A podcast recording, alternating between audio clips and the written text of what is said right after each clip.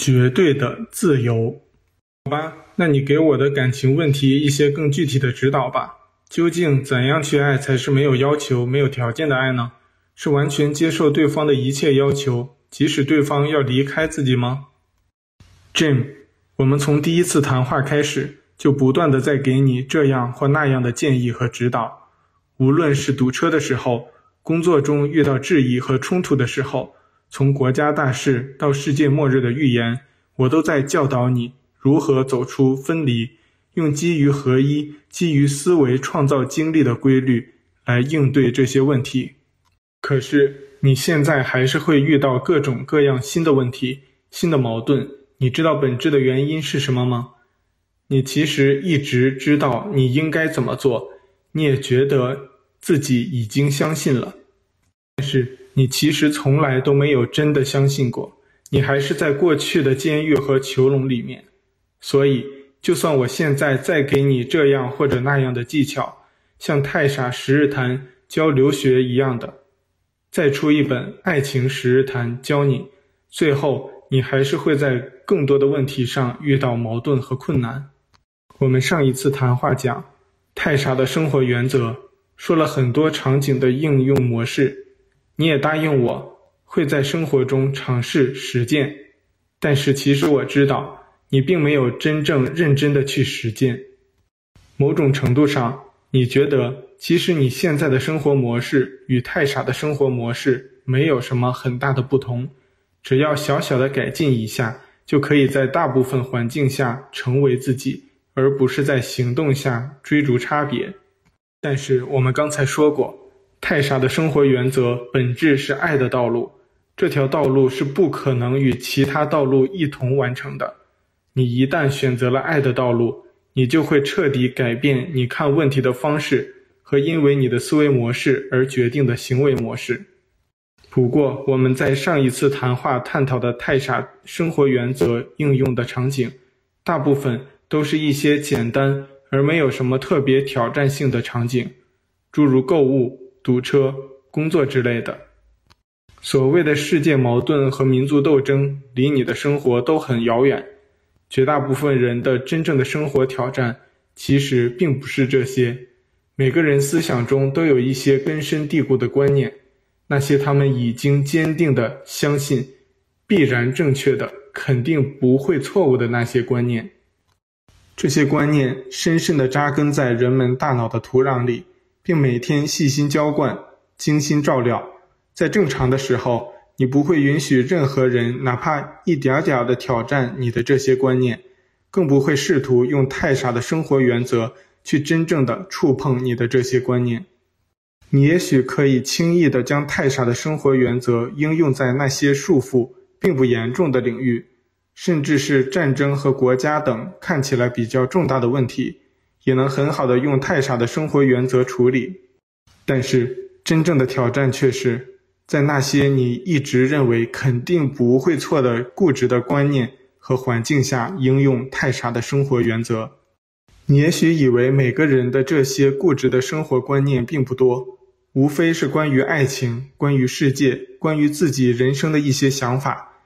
你还会认为自己一旦真的看到能改变自己的生活的正确有效的模式，就会马上抛弃过去。开始实践某种真理的，但是事实的情况却是，你只会相信你已经相信的，而那里你已经相信的大脑病毒建立的预设观念，已经无所不在的渗透在你生活的每一刻，而你遭遇的爱情的问题，仅仅是这些根深蒂固的观念中的一个而已。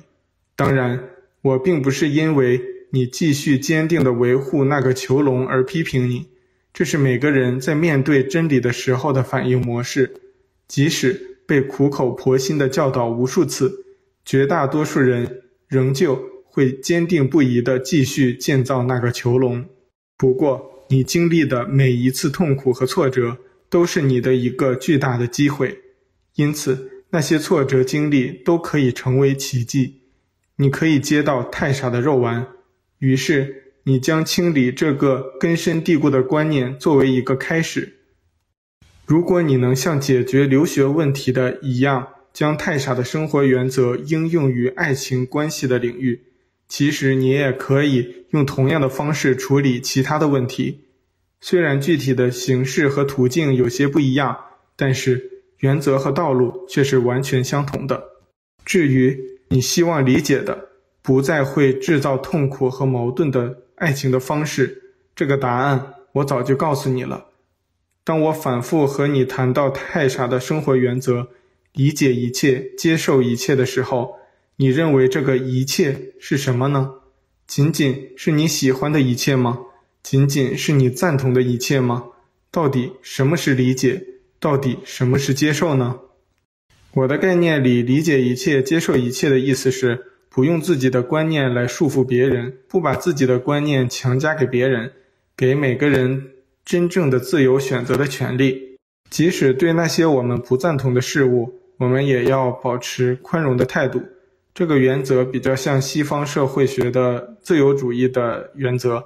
我也经常用这样的原则提醒自己，对于自己不同的观点，保持宽容的态度。你说的很好，Jim。爱的原则的一个重要的特征就是自由，而真爱更是绝对的自由。当你真正理解一切、接受一切的时候，你不仅仅给别人以绝对的自由，你还给了自己真正的自由。所以，太傻的道路，你当然可以称之为爱的道路，你还可以称之为自由的道路。爱还有另外一个重要的原则，叫合一。爱的道路也是合一的道路，就好像所有你在现实关系中感到的真正快乐和美妙的时刻，那些时刻的本质都是你们放下束缚，放下对相互的要求，完全无私的成为一个整体的时候。你所体验爱中的自由和爱中合一，都是真实的爱。如果你真的能放下分离的束缚，不断的加深体验这种真实的爱的感觉。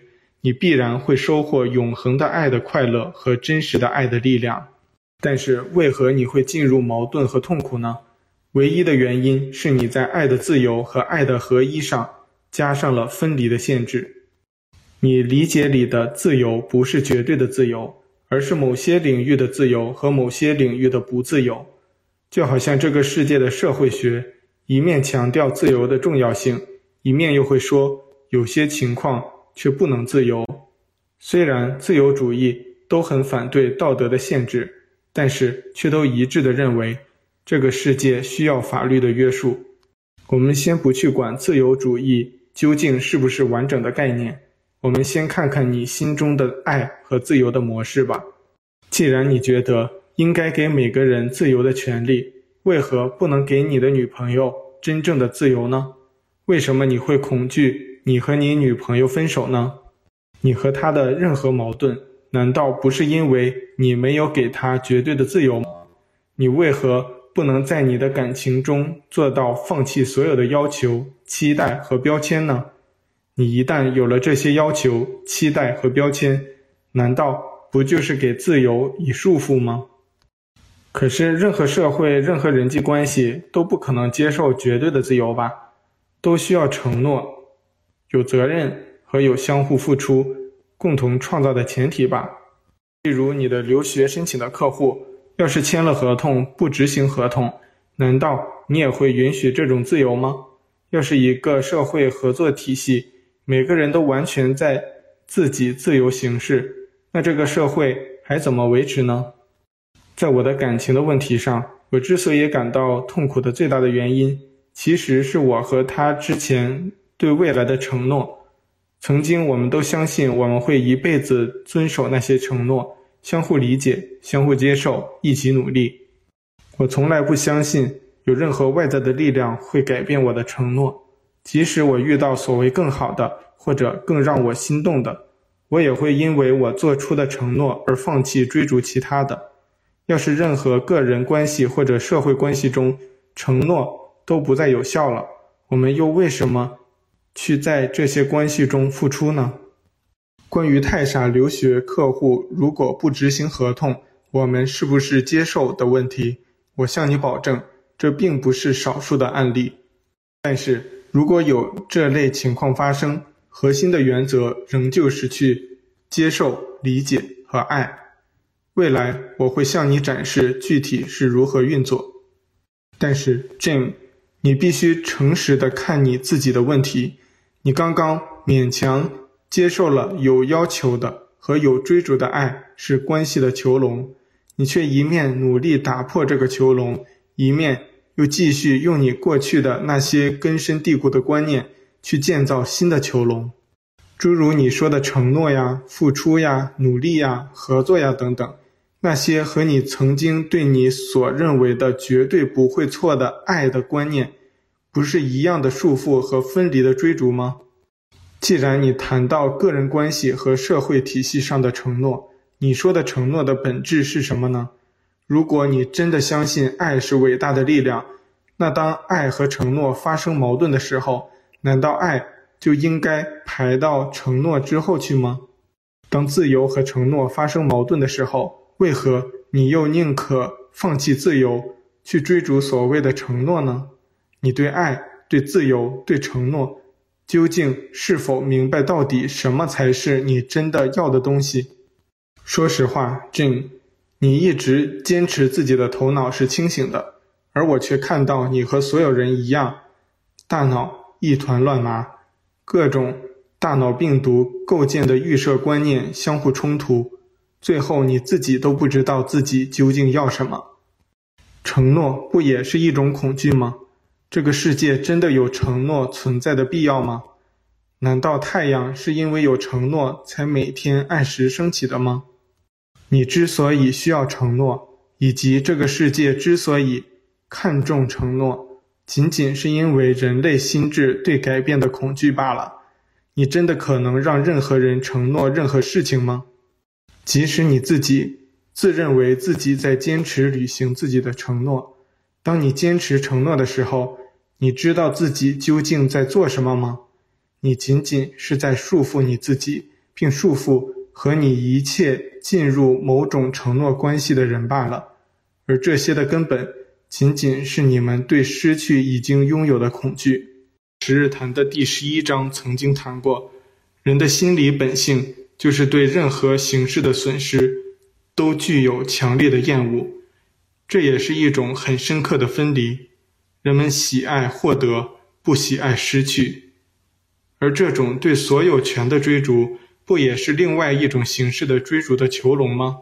也许你觉得你可以根本不在乎喝的水里面是不是加了矿物质，但是你却经常很在乎看起来已经属于你的东西。出现哪怕一点点的损失的可能性，更不用提当房价跌了、股票跌了、收入下降了，曾经是你的女朋友不再是你的了，此类让人们难以接受的损失。而这些对损失的恐惧，是你所谓的社会和关系中承诺的根源。几乎所有人都惧怕损失和改变的时候，就必须用某种所谓合同或者承诺的东西来相互束缚，而你在任何关系中一旦进入了承诺，也真正开始了某种未来必然痛苦的开始。你的意思是，不谈社会关系，在个人关系中根本不应该有任何承诺，一旦有了承诺，就是恐惧和分离的开始，是吗？承诺这个词语有时候太严肃。因为这个世界大多数人会说，我做的承诺很少，所以即使解决了这个问题，你还会产生其他的问题。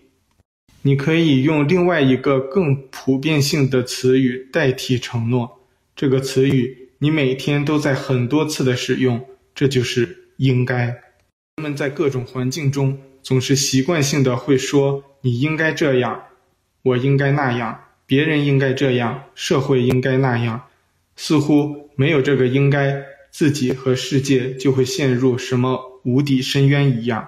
诸如子女应该孝顺，妻子应该忠诚，丈夫应该努力赚钱，男女关系应该相互理解，学习应该好，文凭应该高，长相应该美，社会应该公正，法治应该健全等等。这些应该和不应该的本质。全部都是分离，也全部都是恐惧。当你稍微分析一下这些应该和不应该，你就会看到各种各样恐惧的集合和一个个大脑病毒的预设观念的监狱，而这些每一个都经不起任何的真相的考验，而这些每个人思维中都无所不在的应该和不应该，比那些正式的承诺更无所不在的束缚着每个人的心灵。真的有任何的应该吗？如果是真实的规律，会以不可动摇的规则的形式表达出来。规则是不需要任何人做任何选择的，也不存在任何分离的。一旦一个事物是有选择的，这个事情本身就是分离幻觉的一部分。选择本身就是幻觉和分离的开始。只有分离的大脑病毒才会说应该和不应该的问题。人类生活在地球上，地球有说过人类应该这样，人类应该那样吗？就算人类用各种垃圾毒害地球，地球也没有任何的应该和不应该的表达，更不用提要人类签署什么合同，做出什么承诺了。重力应该是多少？或者空气中氧气的含量应该不应该就这么多？真正的规律是无所谓应该的。真正的爱中没有任何的应该或者承诺存在的意义。一旦这些词语发生在你们的关系中，就必然带来恐惧。诸如，如果一个女人认为男人应该好好赚钱，可到底什么才叫好好赚钱呢？多少才是足够或者不足够呢？一旦进入这样的恐惧，矛盾就会发生，分离的最终结果也只能是关系的崩溃或者持续的痛苦。即使我们不谈承诺，不谈应该，可两个人的感情关系也总得有一些和一般的朋友关系不一样的地方吧？否则，我的女朋友和我的另外一个女同事的关系有什么区别呢？你的这个问题问得太好了。你的这些问题无一不在暴露着你大脑深处的那些根深蒂固的思维模式。当然，这几乎是每个人的问题。对分离的思维方式的执着，在一切的关系和环境中寻求区别。当然，要是我现在告诉你，真实的爱，你对任何人的爱，不管是女的还是男的，亲密的还是不亲密的，善良的还是邪恶的。这些本质上没有任何区别，你肯定难以接受。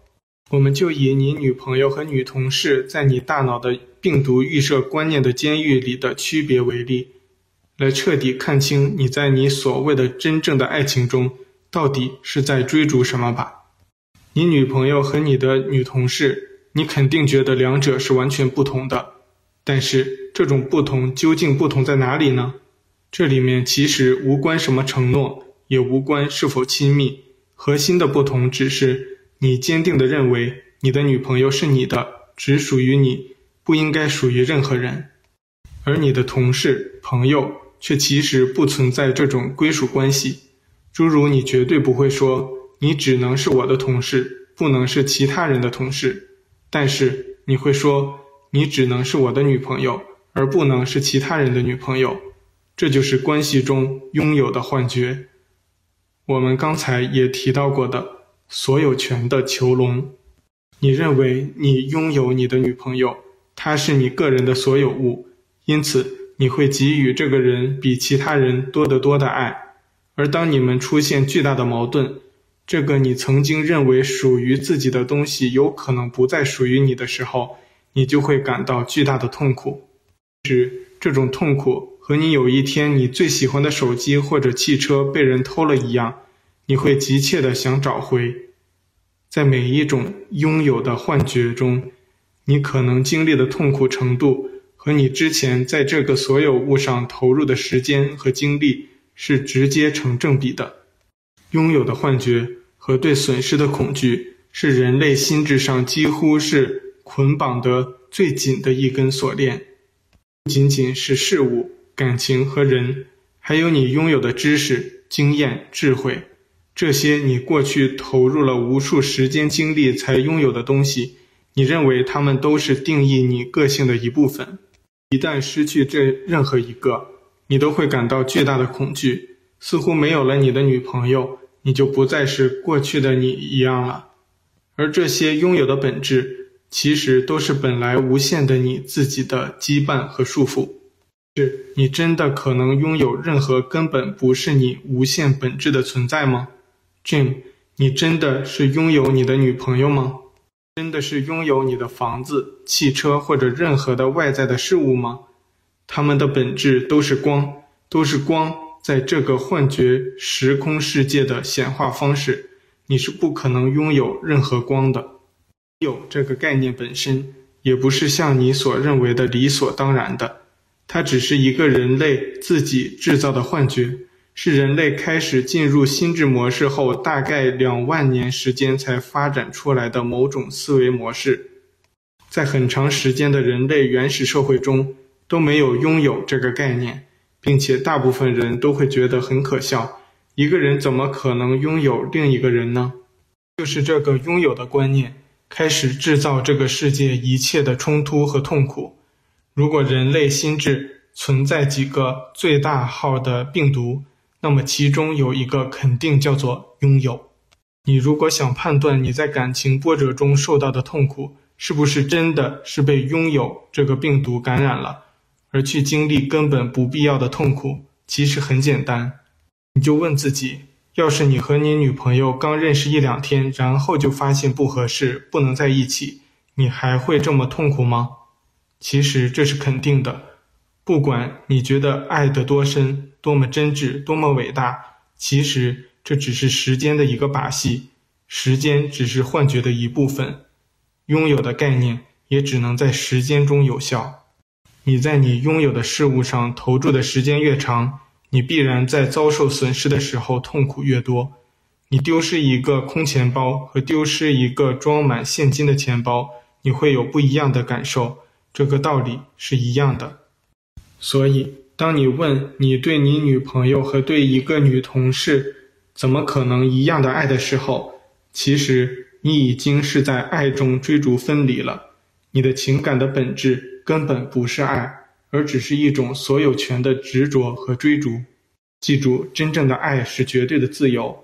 在这种自由中，你不可能拥有任何一个人，也不可能去用任何所有权束缚一个人。在真正的爱的眼睛里，你的女朋友和你的任何一个女同事本身就是没有区别的。如果你觉得有什么不同，肯定是你在追逐分离了。你看，我们从第一次谈话开始。就反复的说没有区别，不必选择。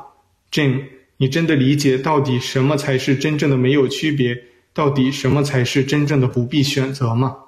我们再换个角度，你的女朋友也许曾经觉得她也拥有你，似乎你们之间的承诺就是一种口头的互相拥有的合同，因此她可以给你提出各种要求，不管是要求你。不准再看其他的女人，还是要求你要每天陪她看电视剧？但是你真的觉得你是你女朋友的所有物吗？就像他曾经养过的他最爱的那只狗一样，当他的那只狗病死的时候，他也几个月的痛苦伤心呢。你和那只狗真的有区别吗？等等，你又在读我的思想了？你怎么知道我刚才在想他那只狗？你怎么知道那只狗的事情？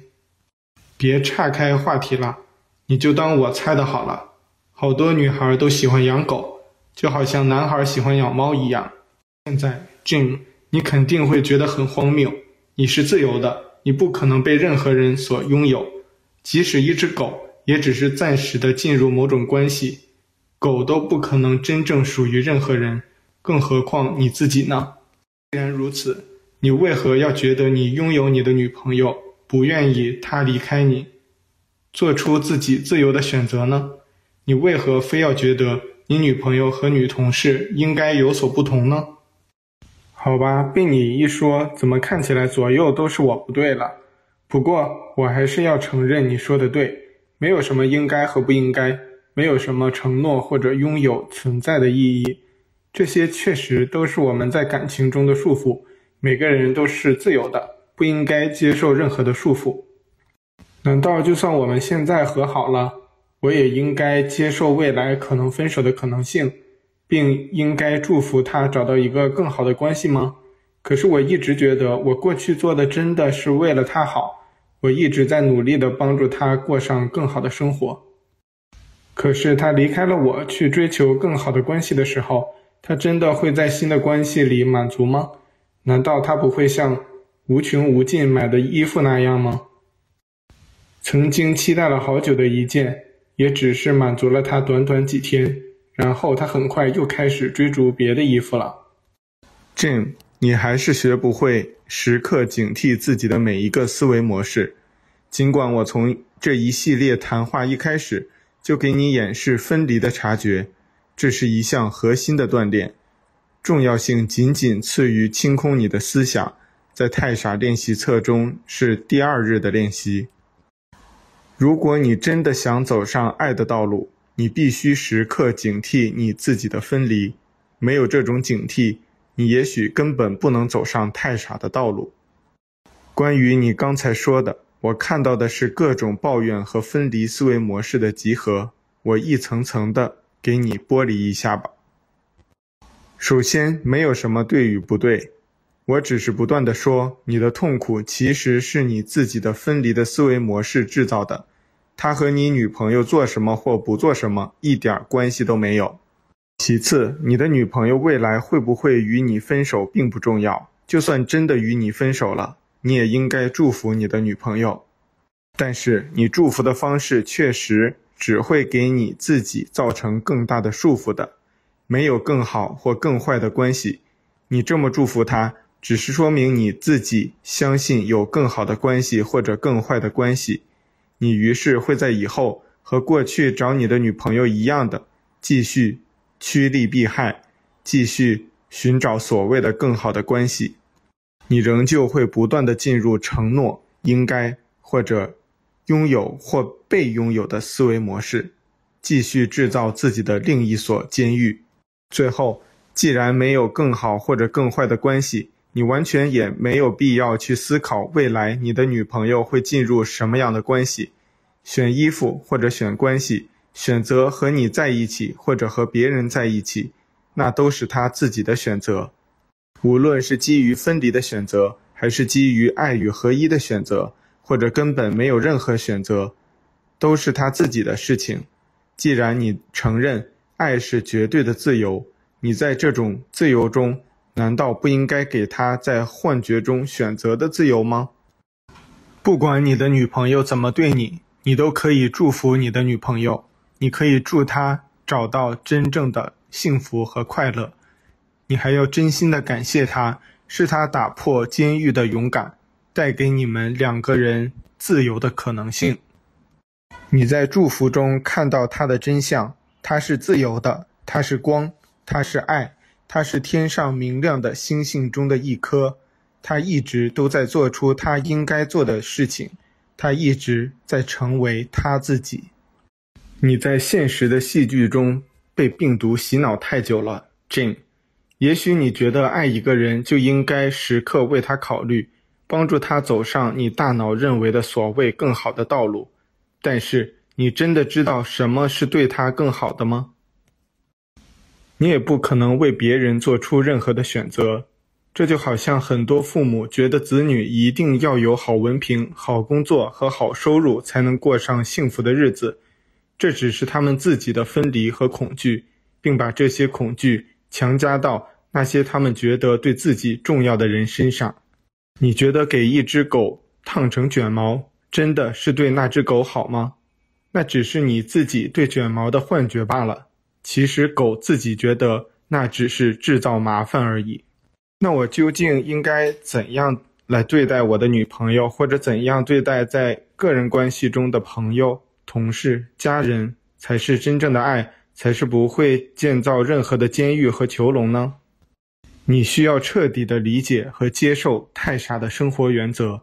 真正的理解一切，接受一切，是绝对的一切，是绝对的理解。绝对的接受，而不是有条件、有环境和有区别的理解和接受。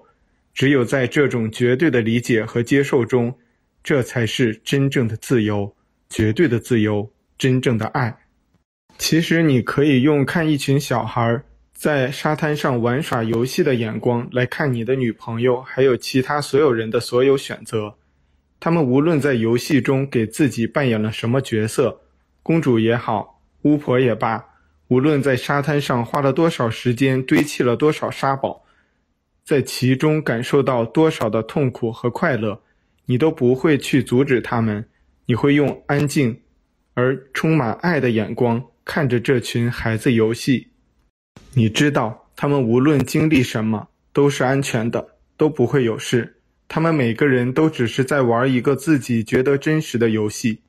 如果你去干预和阻止，或者和他们说这个对，那个不对，你也只是成为了幻觉的一个部分，不会解决任何问题。无论是世界大战，还是你女朋友买衣服的小小追求，其实本质都是一样的，都是一个他们自己觉得真实的游戏罢了。